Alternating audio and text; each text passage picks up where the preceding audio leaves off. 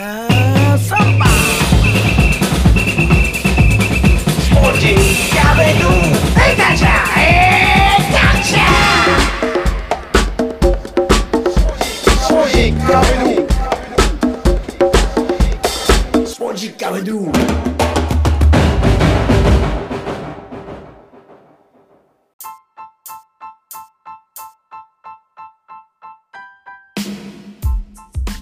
ポジッカビドゥ第159回ナビゲーターの沢田達也です。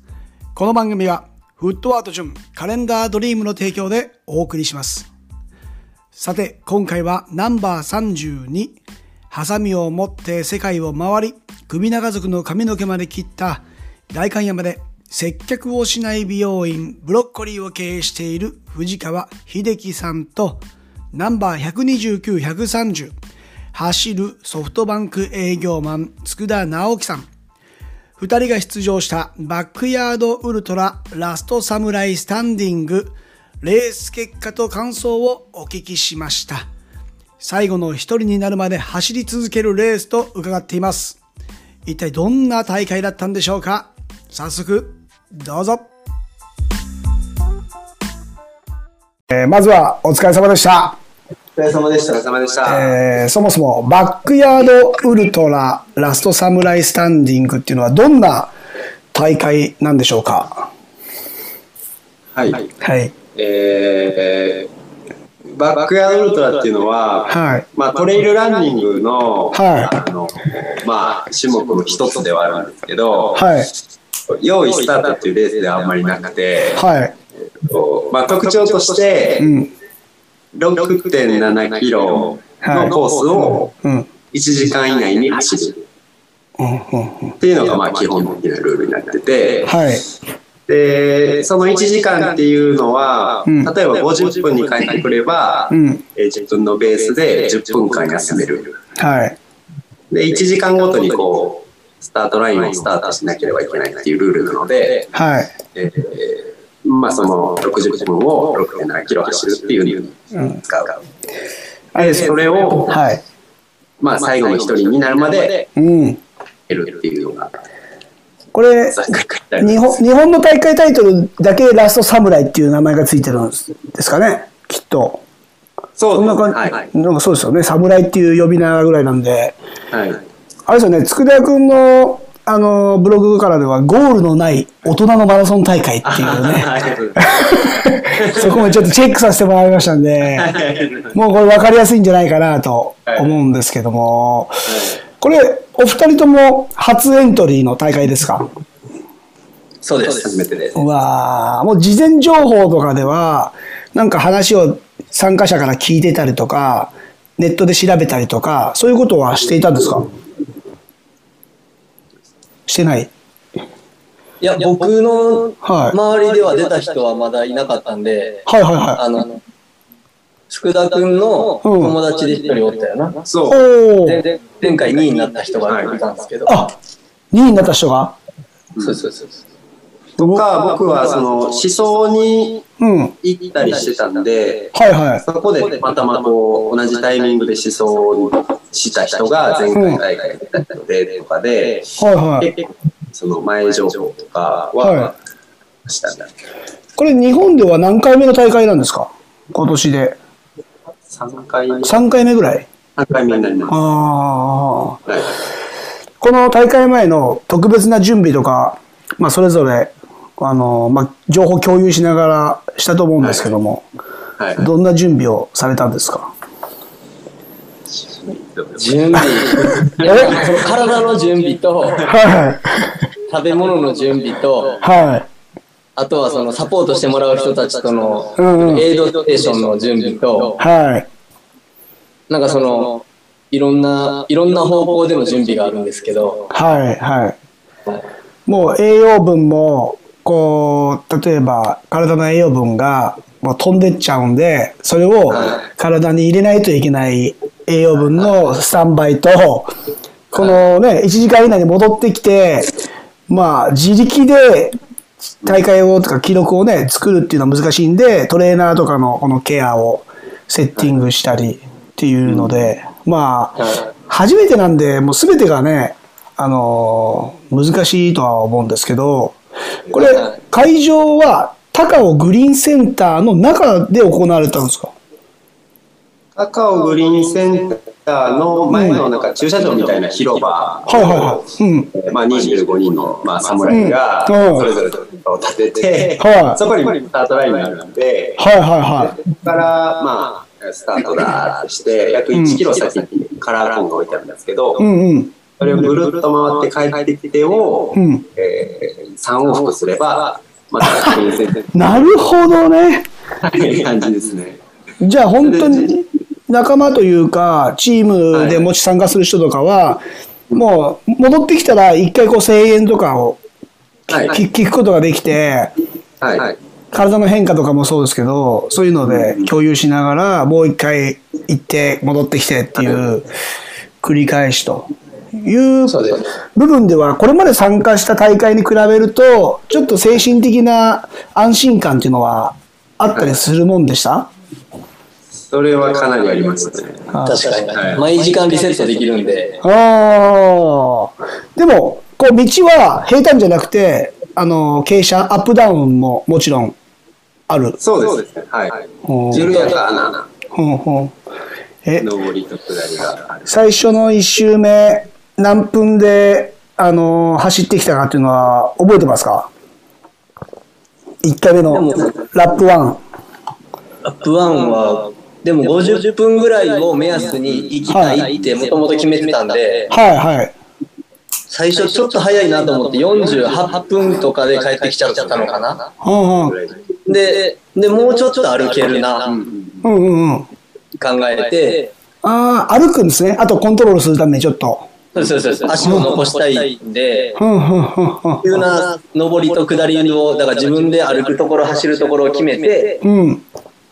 だから3時間目ぐらいにはもう、ここは歩く、ここは絶対走るって聞いて、うんうんうん。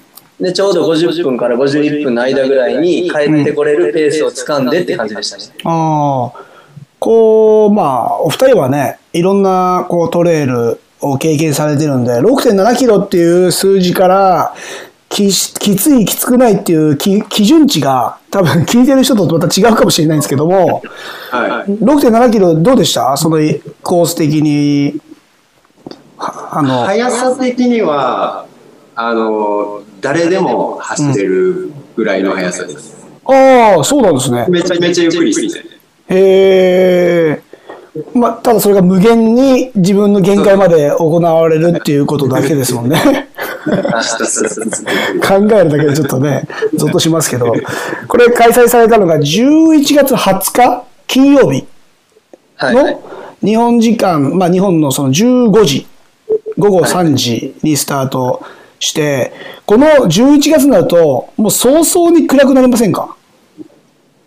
そうですそうですよね6時前ぐらいに。ねそうですよね。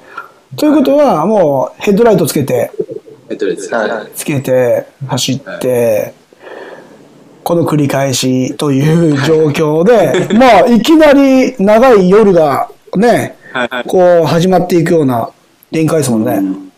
は12時間、まあ12時間まで言言わなくても10時間ぐらいはね、もう暗い時間帯が続くと。で、まあこの後の展開に移るために、ここで早速お二人のもう結果をちょっと聞いておこうかなと。まあ僕はもうもちろん情報を調べてますんでわかりますけども、お二人の口から。まずは、えっ、と、佃くんははい。結果はどうでしたか？僕、結果は、えっと、26ラップ、はい。26時間ですね。はい。で、距離としては173、4キロぐらいですね。はあ、で、まあ、はい DLF というは、いリタイアです。になります。え、ひでくんは、僕は33時間うん。で221キロでうん失格でした。221キロで失格ですよね。どう、do not finish. 受け入れがたい。き いや、これ、失格っていう。で、これ、僕、あまあ、お二人にね、もう、もともとインタビューさせてもらって、もちろん、あの、情報も、えー SNS も含めていろいろと知っていたんですけども、なんかこう、事前の僕の認識では、えー、佃くんもっとい走りそうだなと思ったんですよ。うん。で、ずっとね、もうインスタで更新されてたりするじゃないですか、情報を。あれ僕リアルタイムで見てて、で、なんか分かりやすそうで分かりにくいような、あの、なんていうんですか、終わったか終わってないような、みんな結構表情がさ、明るくて、なんか、はい。もう困憊っていう感じじゃないんで、あの、最初気づかなかったんですよね。終わってるっていうのが。あはい、で、あれ？って、あの、秀樹くんの結果を知った後に、佃くんの結果に気づくっていう、あれ？あー ?26 時間って、あこんな砂漠マラソンで250キロぐらい走ってるんでとか、あの、いろいろとこう自分のね、大会を振り返った記録があって、インタビューした時には、まあまあそこそこあれぐらいはいけるんじゃないですかね、みたいな。30時間でしたっけ？あれがそうですね、ね30時間ぐらいの計算みたいな。はい。え、もう、あれでした？別世界でした？この大会は。そうですね。でも本当にゴールがなくて、ひたすらつくっていうのが結構やっぱり辛くて、うん。はまあ26時間走った中でも、い、辛いタイミングって3、4回ぐらいありましたね。あだってこれ20 24時間までで1人しか脱落してないんですよね。そうです。もうは、プレッシャーやばいですよね。まさに、なんか一番最初のチキンにはなりたくないって思うぐらいな感じで走るじゃないですか。はい。もうその時点で精神的にちょっとブレてきますもんね。はい。え駆け引きみたいなのは。秀樹君どうでした？これもう33時間っていう記録はもう佃君にとったら、えーみたいな、すごいっすみたいな、すごいっすっていう記録なんですけど、は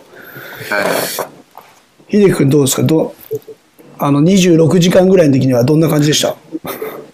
僕もでも21、2時間の時しんどかったんで、あーやっぱ来るんですね、一回。はい。はい何回も来まあ一回、一回どころじゃないですよね。何回もですよね。えー、で、これか、ゴールしたら、もう本当に最初に比べて疲労もどんどんどんどん増していくじゃないですか。体のエラーもなんかひどくなってきて、うん。休憩時間っていうのもなくなってくると思うんですよ。はい。まず、佃くん、こう、最後の26ラップの前ぐらいって何分ぐらい休憩したんですか？26ラップの前は、うん58分とかで帰ってきて。やば。2分？ですね。で、それまではずっとテントに帰ってご飯を食べるっていう時間はちゃんと確保してたんですけど、うん。最後から1本目はやっぱり辛くて、うんそのままゴールライン、まあ、スタートラインで、うん。まあ、服をもらって、その頃ちょうど夜に入るタイミングだったんで、はいはそのサポートしてもらってる人にヘッドライトだけくれって。い。うん。行ってくれっつって。で、スタートの時間をまあ1分弱ぐらいで待っはあ、て、スタートだった感じです。ボコボコのボクサーみたいな、こうタオル投げたく、投げ、投げ、投げたくなるようなシーンですもんね。お前もういいよっていうぐらいで、つって、行くぐらいで、はい。なんか動画見たんですよ。佃くんが歩いてるシーンのやつを。もう、はいもうなんか股があれでしたもんね。くっつけないぐらい開いてましたもんね。そうですね、足、もう全身がちょっと、すごい状態でしたもんね。はい。生まれたての馬みたいな感じの。ねえもう本当にいじるポイントがちょっと失礼な感じになっちゃいますけど、それぐらいもうガクガクっつってなってて、はい。えーえ、ひでく君は33ラップのはい。ところでは、えー何分ぐらい休憩時間があってスタートしたんですか？あ、その時も僕も58分半で。最後1分半ぐらいで、うえっ、と、ポケットに食べ物突っ込んで、ん。うん。えっ、と、モンスターをガブ飲みして、で、スタートしましたね。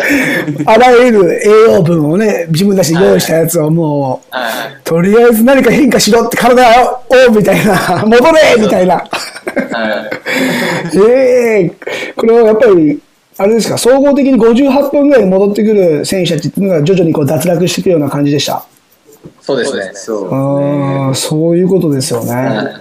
大体50、僕、30時間ぐらいまではちゃんと51、2分でやっぱ帰ってこれてたんですよ。え、急に来るんですね、じゃあ。そうなんですよ。なんか、あなんやかんや帰ってこれちゃうね。うんうん。はい。いや、帰ってきちゃうんだよね。いつまで行けちゃうんだろうみたいな。いきいつまで行けちゃう自分も怖いし。そうそうそうそう。って思ってたら急に来ました。うわー、すごいね、これは。この、なんか今、栄養のね、ドリンク飲むとか、モンスターの話もありましたけど、自分の体の中の異変っていうのも気づくんですか？そこまで行くと。あ、気づきますね。敏感に食ったもので変わりますね。え？食べたもので、例えば何を食べたら良くなったとか覚えてます？あなんかフルーツとか僕結構最後に食べれるとか、ほうほうほうほうほうほあとなんか結構ロングのレースだと僕言いやられちゃうんですよ。う。うんうんうんうん。最後紅茶家電とかで走るんですけど。ああ、なんか買い出ししましたもんね。紅茶がそうそうそう見てます、見てます。うん。今回はなんか途中途中で胃薬っていうか漢方の胃薬をあ。5時間おきずつぐらい飲んだ飲んでたんですよ。え、それは胃が負けちゃうっていうのは、食べ物、栄養バランスが悪くて、ちょっとお腹の調子悪くなるとか？胃が揺れちゃってですね。ほう、あ、走るす動くことによってのね。そうそうそうそう。うわ、こんなことなんてもう経験してないから、ちょっと普通の人が聞いても参考にならないですけど、胃がやられちゃうっていう意味が。へえ、そんな状態。え、佃君どうでした？栄養の部分は？僕は結構、まあ前のコンビでも好きなもの食べて、うん結構胃は、まあ強いかどうかわかんないんですけど、はいあんまりこうやられたことがなかったんで、今回も食べてましたね。だからドーナツ、ミスタードーナツとか、ええ、ミスドラさん。あれとかを、まあ、毎回しっかり食べて、はい。あと、ポテトチップスとかがめちゃくちゃ美味しかったです。それ変えるだけでもっと走れそうですね。え 間違いだから、えリタイアして、もうダメだっていう、まあ、もう自分の中で心折れてなって、うん。こうまあ、みんなの元に帰るときに、うんこう、ポケットに手を突っ込むと、うんスニッカーが入ってまして、スニッカーズ。ポケットの中にはってやつですね。本当に人が入れててくれたら、うん。本当に終わってみるのたらればになるんですけど、うん。それそれ食っとけばなとか、はい。食っえとけばもうちょっといけたかもしれないなとか思ったりがあ今あるんでも、ちょっと悔しいレースになりましたね。ーやっぱ若さですね。その栄養の取り方はね。そうですね。絶対に僕ももう、だから、年齢的にどうですか？若い選手とか、いました？なんか、佃君すごい若い方だと思うんですけど、参加だ選手の中では。そうですね、僕最年少でした。あ、やっぱり？はい最年少なんだ一個上に、うん。えっと、20代の結構日本で有名な選手がはいで、はい。20代は2人だけですね。女性の選手もいましたもんね。女性はい。ねえ。36時間ぐらい走ってましたね。めちゃくちゃ強かったです。すごいっすよね。はいでそもそもなんかこう、アメリカの、その、ビッグスバックヤードウルトラっていう大会を調べると、マギー・グテールっていう女性の方が、こう出てくるんですけど、彼女60時間走ってるんですよね。なんかデータによると。これまあコースが多少違っても、60時間そのサイクルっていうのは、異次元で、半端じゃないですけど。でも今回のそのお二人が参加した大会も前回大会の記録から10時間ぐらいでしたっけ？更新されたっていうのは。で結果的にラップ54、54時間。吉田幸則さん。はで、2位の森下さんも53時間じゃないですか。い。はい。もう、吉田さん的にはもう、森下さんが来なかったからもうこれでやめようって思ったぐらいなんですかね。と。あ、でもそもそもそういうルールで、あ、そうなんだ。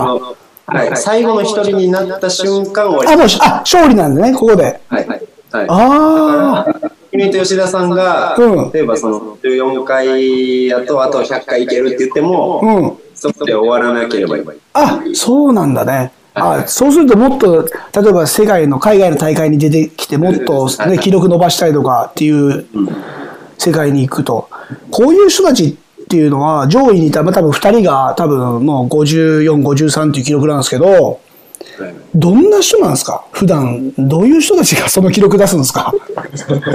宇宙飛行士みたいな人？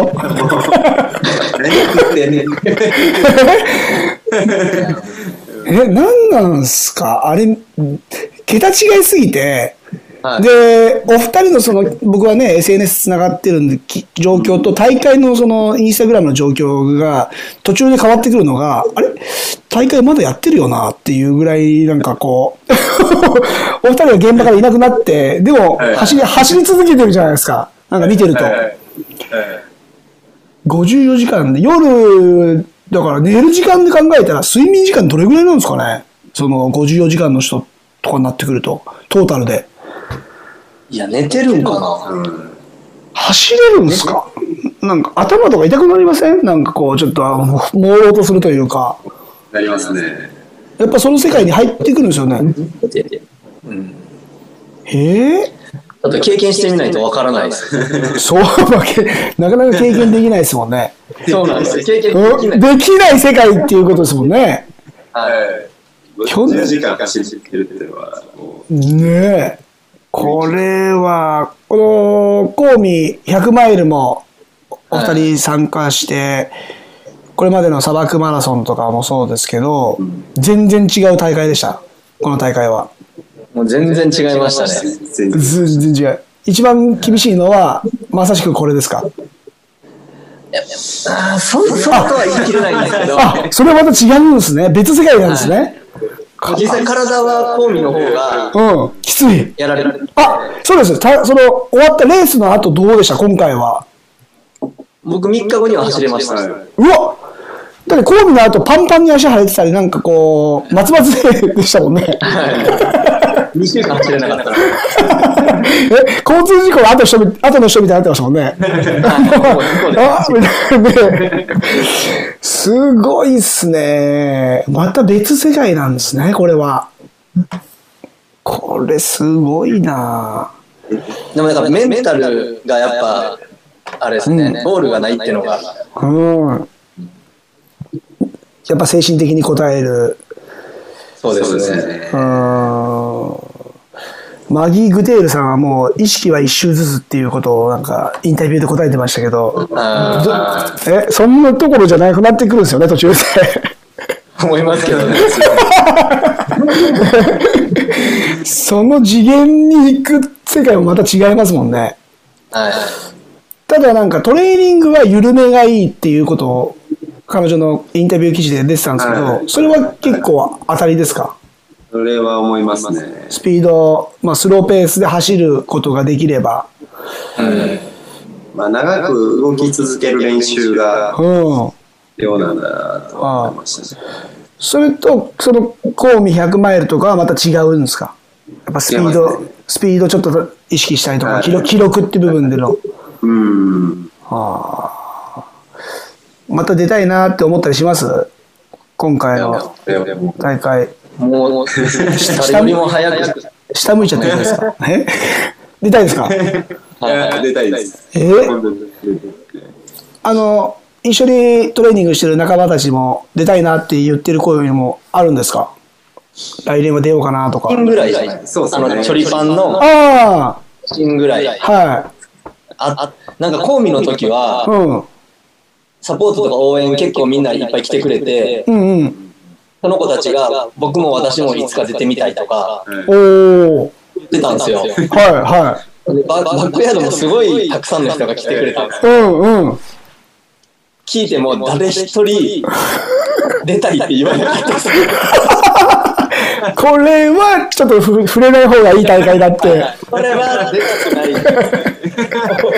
えーでも25名の参加者の人がね、集まって、で、24時間ぐらいまで1人しか脱落しないっていうことですから、やっぱりね、その世界で、ちょっと求める人たちもたくさんいるし、中にはあれですよね、コーミのチャンピオンの人もいたんですよね。あ、いらっしゃいました。はい。どうでした、記録。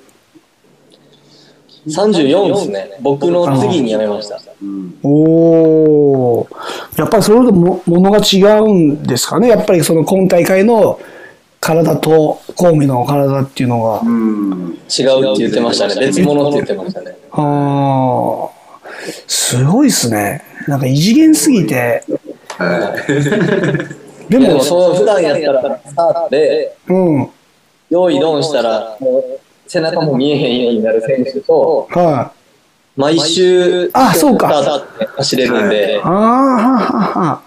あ、そしたら、そのトップ走ってた二人とか、吉田さん、森下さんとかの姿も見えてるから、はいはいはいどうどうでした？やっぱり違うんですか？こう、すげえな、みたいな。余裕そうだな、みたいな。いや、それは分からへんやん。あ、わかんないんですか？全然わかんなくへて、え。駆け引きがあって、うんはい結構やっぱり話、会話とかもできたり、うんうん。走り方見て、ああ、しんどそうやなとか思ってた人が、うん2、3年復活してたり。するっていうのを、こう、毎週毎週見れるっていうのが楽しくて。その人たちがまた、えートレイルランニング業界ですごい有名な人なんで。僕みたいな人が、こう、一緒に走れるっていうのはすごい幸せです。ああ、それなんかあれですよね。ブログの中でもサッカーに例えてましたもんね。ああ、そうですね、はい。ど、どんな例えでしたっけ？ほ 本田圭佑がなんか。あの無名無名の高校生が、はい。急に本田圭佑とか長友の、うんなんかこう鳥かごとかに入って一緒にあげるような そういうそういう本当にそういうそれぐらい、いや、でも、でも、で、こう、二人が積み重ねてきたトレーニングの成果が、その舞台でね、あの、まあ、その舞台まで上げていったということで、しっかりと記録もついて、もう僕は、秀君なんか昔から知ってるから、本当別人みたいですもんね。や。ってることが。もういつも飲んで、まあ今も飲んでますけど、飲んで、そんなと運動するっていうイメージが全くなかったところがね、本当に。え、今後出場予定のレースとかっていうのはもうすでにリストアップしてるんですか？直樹が来週、あそうですね来週今年最後の、うん。えっと、伊豆である伊豆トレイルジャーニーっていうレースがあってえ？まあそれはまあ普通の用意ドンのレースで70キロのうん。レースです 70キロ軽く言い出した。言い出しちゃったな、これな。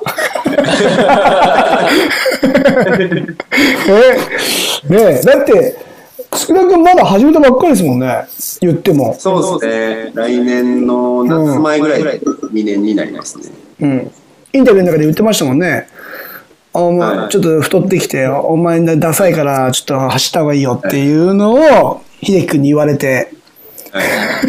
走り始めて、そこから、ね、ここまで続いてきてるということですから、海外の大会とかも、あれですか、まあ、お二人ね、あの、これまで参加してましたけども、はい。やっぱり、いい大会があれば、海外にチャレンジしたいなっていうのもあるんですか？いや、めっちゃありますね。ずっと出てますよね、はい。やっぱ日本より楽しいですかね、海外の大会って。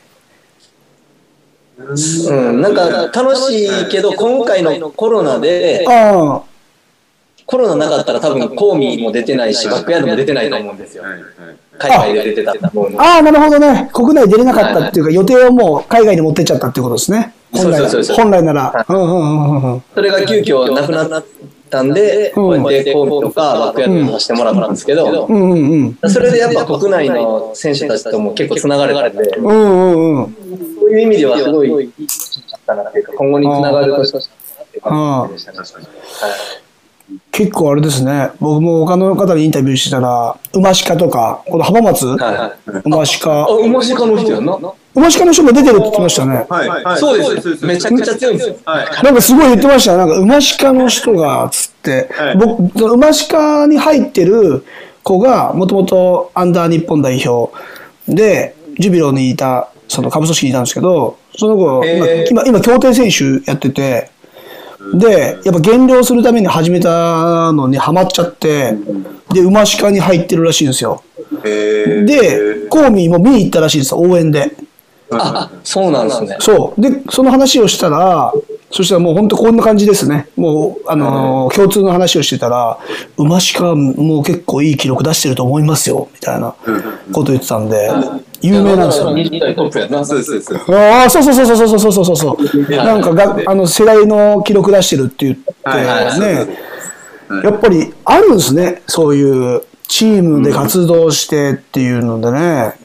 そうですねうん。。もうチキンどうですか？チキンもメンバーね、増えてきて、今何人ぐらい、あれですか？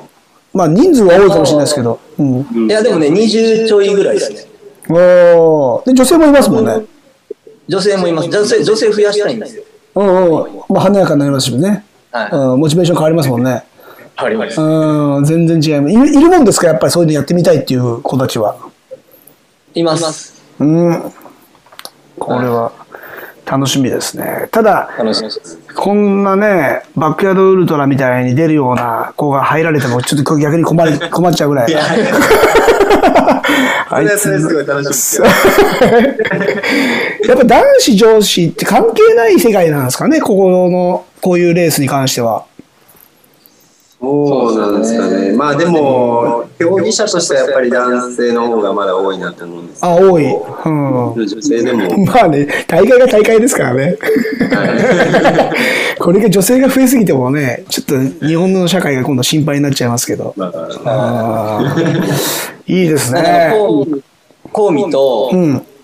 今回のバックヤードはなんか結構チームでいけた感じがしてて。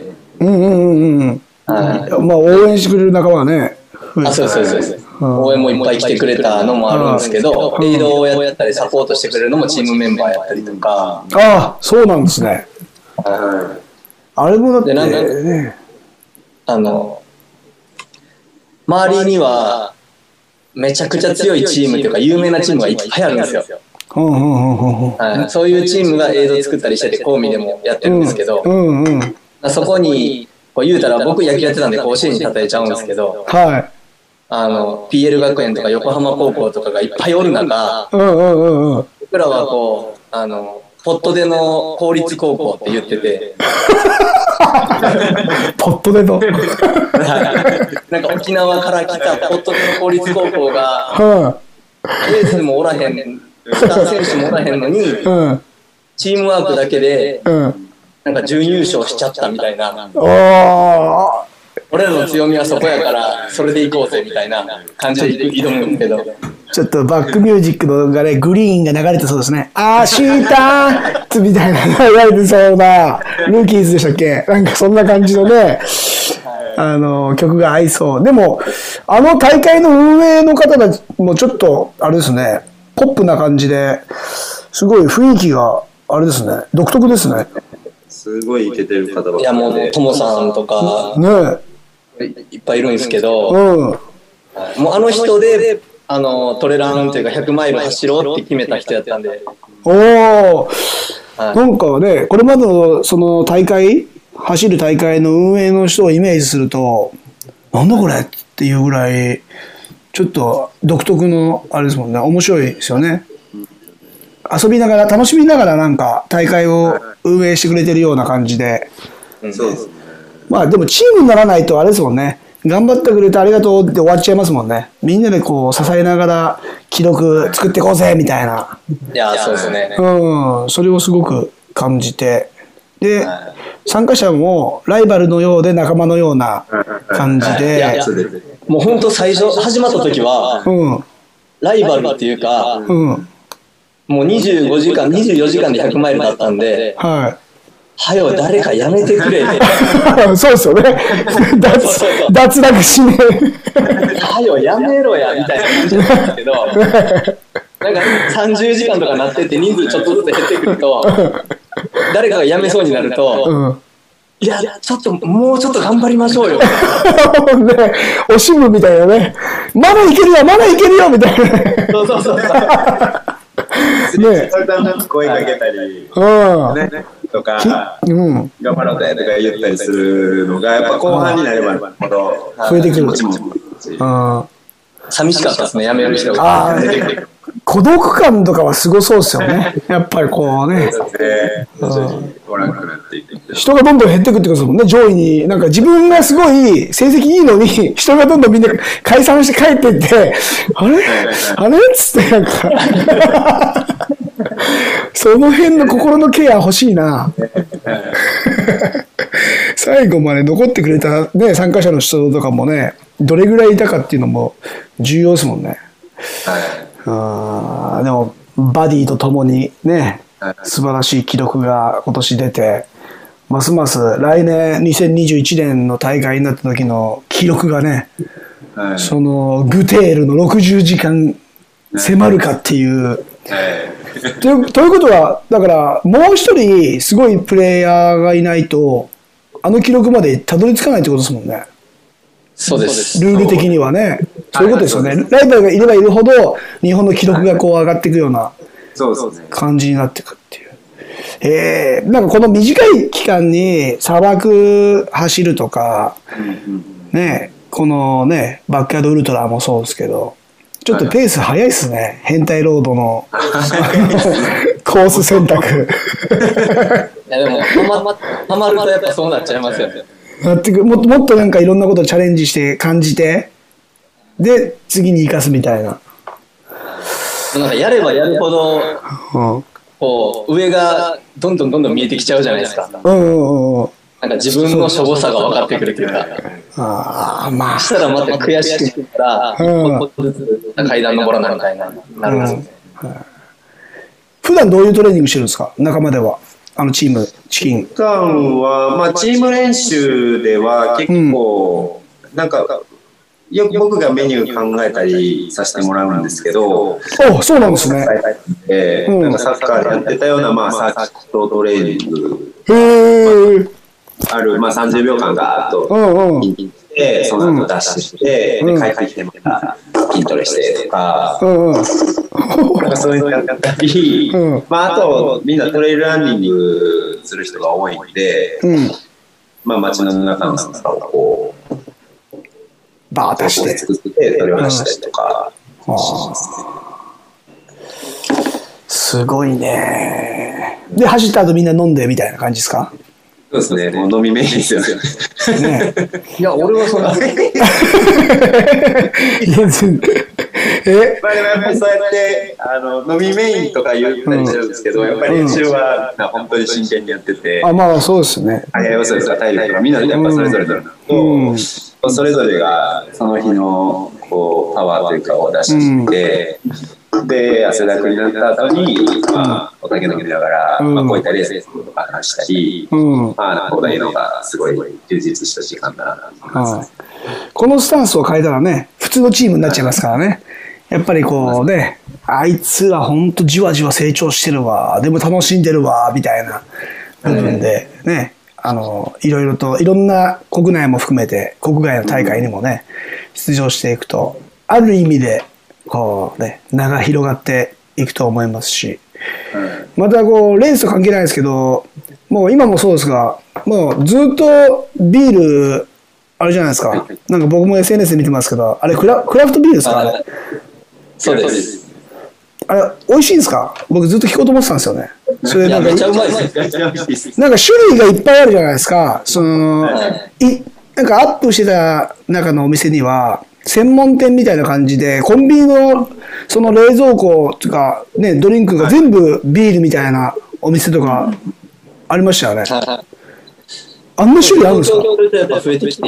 はあ。へえ。何が違うんですか？そ味、味。味はもちろんなんか、フルーティー。美味しい、うん、フルーティーだったり、うん。いろんな味がある。はあ。なんか、いいんですよね。もうずっとそれですもんね。もう最近。ずっとこればっか飲んでる。ねで、きめ細かいような、なんかそのね、泡というか、普通のビールよりもちょっと違う感じで。そうです。いつか持ってきます。いつか絶対聞こうと思ってたんですよ。それ、うまそううまそうだなってずっと思ってて。こっちで売ってるやつ、なんか、まあ、その辺だとね、同じやつしか売ってないからはい、毎回違うようなやつ飲んでるじゃないですか。ね。やっぱ取り寄せたりするのもあるんですか？それを販売してるとこから。いや、取り寄せああ、でも必要、でも必要ないのか。お店にもう行けば、いろんなもの置いてあるから。はい。店の人がいっぱい取り寄せて、うん。まあ面白そうだから行って、うんまあビールが多い人もそうなんですけど、は結構やっぱりランニングする人ってクラフトビールの人がななぜか多くて、い。な、なんでですか？ななぜかも、なぜかを知りたいです。なんでなんでなんで。不思議ですよね。でも、やっぱ、自分の周りに集まってるっていうか、おるからか分からへんけど、山やる人とかトレランやる人は、うん。クラフトビール好きな人多い気がしますね。えー、それ広めちゃってるでしょ、秀樹くんが。いや、僕じゃないです。なんかでね、も、周りで。僕らがよく行ってるドリフターズスタンドっていうお店があるんですけど、名前がちょっと気になる。ちょっと待って。ドリフターズ？スタンド？はいちょっともう、これはかけてるでしょ、絶対ドリフ。ドリフターズって言ったらもうあのメンバーしか想像つかないですけど。え、8時から、8時から営業ですか？時間は8時から営業。営業時間、8時だよっつって始まります？残念ながらそこ7時ですね。7時かよ !7 時かよまあ、それもそれでいいですけど、いいですね。え僕は僕ら大好きでえうん。行きますね。ねえ。そうなんかビール飲みながら、うん。そこにはこう、ランニングと山と、うん。まあトレランとみたいな趣味を持ってる人たちが結構集まるので。もうなんか行くと話が早いんですよ。紹介とかじゃなく、あの、共乾杯した。ら横の人と話が始まる。もう、共通話せる内容を持ってるから、もう、すぐ、意気投合しちゃうんですね。はい、趣味なんですかとかの話が全部全部飛ぶ。初めの質問がどのレース出ましたみたいな。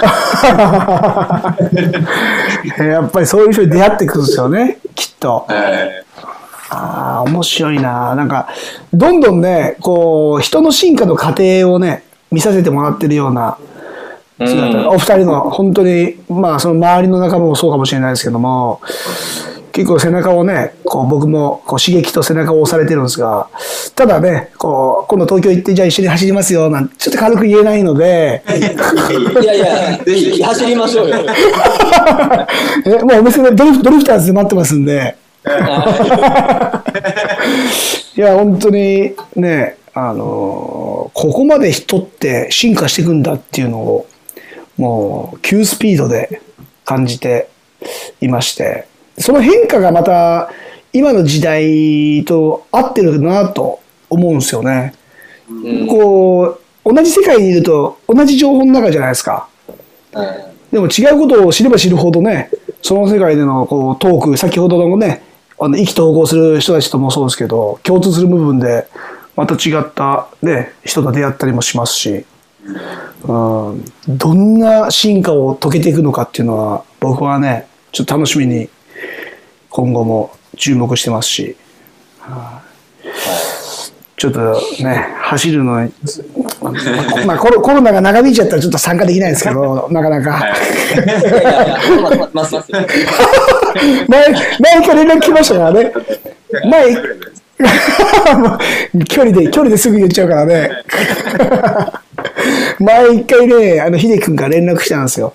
はいそ、その、いついつ空いてますか？みたいな感じで来て、ああ、その日、だまあ、いますよ、つったら、ちょっと走りませんか？みたいな。どこどこの山で、みたいな。おおおーみたいな感じで来て、つ、ついに来たなと思ったんですけどね。ちょっとそのまま放置しといたら、そそのまま連絡なかったんで、ちょっと安心したんですけど。俺、場所チェックしましたもん。ああ、こういうコース、こういうコースか、つって。なんかこう、一回ね、多分走れば、あ、どんな感じでやってるかっていうのは分かると思うんですけど、もう知らなくて、こういうね、あの、大会とかに参加した話しか聞いてないんで、もう、怖くて怖くて、もうどんな世界なんだろうっていうのにちょっとビビってるんで。だから、佃君もサッカー出身者ですけど、もうサイドバックですから、もう本当にハードワークで、こう、上上下上下動きをね、激しくする。僕ちょっと違うんですよね。もうちょっとパス、パスするんで、しっかり。運 運動量がちょっと違うんですよね。負荷の入れ方が。なので、あのね、また、あの、メンバーとね、もう二人もそうですけども、こうね、はいチーム、チキンハートのメンバーとセッションできる日を楽しみにしていますんで。はい、こちらこそです。すいません。はい。本当はね、こう大会終わった後に、こうね、インタビューしたかったんですが、こうしてね、まあね、お二人が同じ場所でインタビューできたんで、すごくね、状況も分かってよかったです。はい。まあ、これで終わらずに、また多分、えーインタビューしてもらうと思いますけども、はい。引き続きよろしくお願いします。こちらこそです。あはい。すいません。今日は貴重なお話ありがとうございました。りがとうございます。さ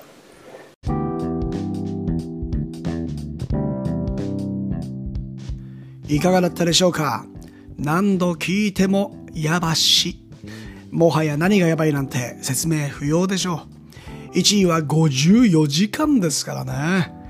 秀樹くんの33時間も直樹くんの26時間もすごいですよ。当たり前の基準が変わっていきます。そしてこの大会自体もすごい。休憩が10分あっていいところから始まり、連想して、最後残り2分や1分の休憩しかなくなってくるんですからね。お二人とのインタビューの中で登場しなかったエピソードもあるんです。それは、ユンケル効果。秀樹くんは1000円を2本と1500円を2本準備していったそうで、途中で試したら、なんと1本で2時間復活したとおっしゃってました。ちなみにノンアルコールビールも試したそうなんですが、一時的にメンタルは復活するもう、秒で体は元通りだったとオフトークもいただいています。さらに、佃直樹くん、昨日70キロの伊豆トレイルジャーニーに参加してきました。国内トップ選手の選考会も兼ねたレースということで、ツアー者たちが伊豆に集結していたようです。見事完走しまして、8時間40分58秒153位。またナンバー131、132に出演してくれました。内田篤人さんと同年代で各世代のサッカー日本代表で現在協定選手趣味はトレイルの渡辺正成さんも出場しました。7時間55分44秒65位と経験浅い中でハイスコアを叩き出していましたよ。こうしてまだまだ音声ベース配信ですがこういった出演者の動向も国外に限らず映像で追っていけたらと今後に向けた構想も膨らんでいきます。改めてサポートに回った皆さんもお疲れ様でした。ここまでのお相手は沢田達也でした。Muchas gracias. Chao. Adios. Project Girlfriend